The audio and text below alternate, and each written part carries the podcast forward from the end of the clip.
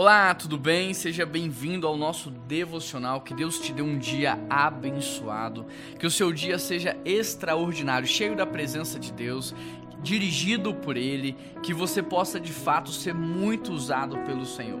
Amém? O texto de hoje está lá em Gênesis 41, verso 38, e diz assim: Por isso o Faraó lhe perguntou. Será que vamos achar alguém como este homem em quem está o poder do Espírito Santo? Querido, aqui Faraó, ele está falando em relação a José.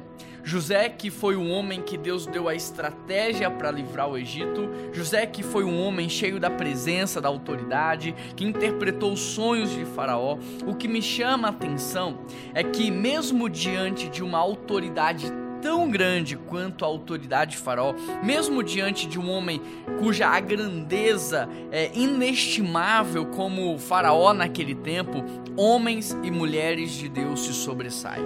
Aqui é o próprio Faraó, o homem que tem o maior poder da face da terra, o homem que tem a maior autoridade que já se viu naquele tempo da história. Mas diante de um homem de Deus, ele está dizendo, ele está declarando, ele está testemunhando. Será que vamos conseguir achar outro homem igual? O que Farol está dizendo é o seguinte: não existe outra pessoa assim. Quando ah, alguém é cheio do Espírito Santo, é essa impressão que a pessoa passa. Esse é o testemunho da sociedade. Fulano é extraordinário. E é extraordinário sim, por causa de quem está dentro dele, que é o Espírito Santo, por causa do poder de Deus, a pessoa de fato, ela fica mais inteligente, mais criativa, mais capaz, mais produtiva. Por quê? Por causa da imagem e semelhança.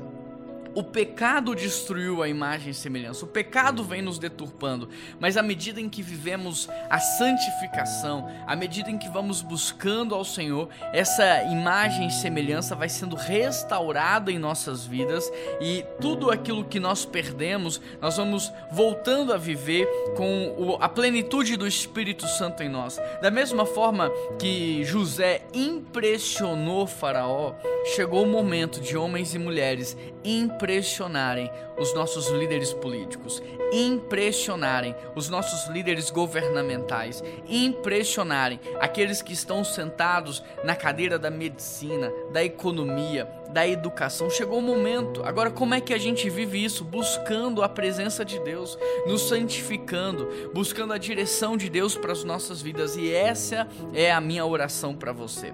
Vamos orar nesse sentido? Pai, restaura em nós a imagem e semelhança do Senhor. Da mesma forma que o Senhor capacitou José para um período de crise na humanidade, para que ele fosse resposta de oração, eu peço ao Senhor que nos capacite para que sejamos resposta oração de muitos nos nossos dias. Homens, mulheres, pais, crianças, ó Deus, aqueles que estão sem saber o que fazer, aqueles que não sabem o que fazer diante da violência, diante da desigualdade social, diante da criminalidade, que nós sejamos resposta de oração. Essa, Deus, é a minha oração. Nos capacita e nos enche do teu espírito. Em nome de Jesus que nós oramos. Amém. Um grande abraço, que Deus te abençoe muito e até amanhã.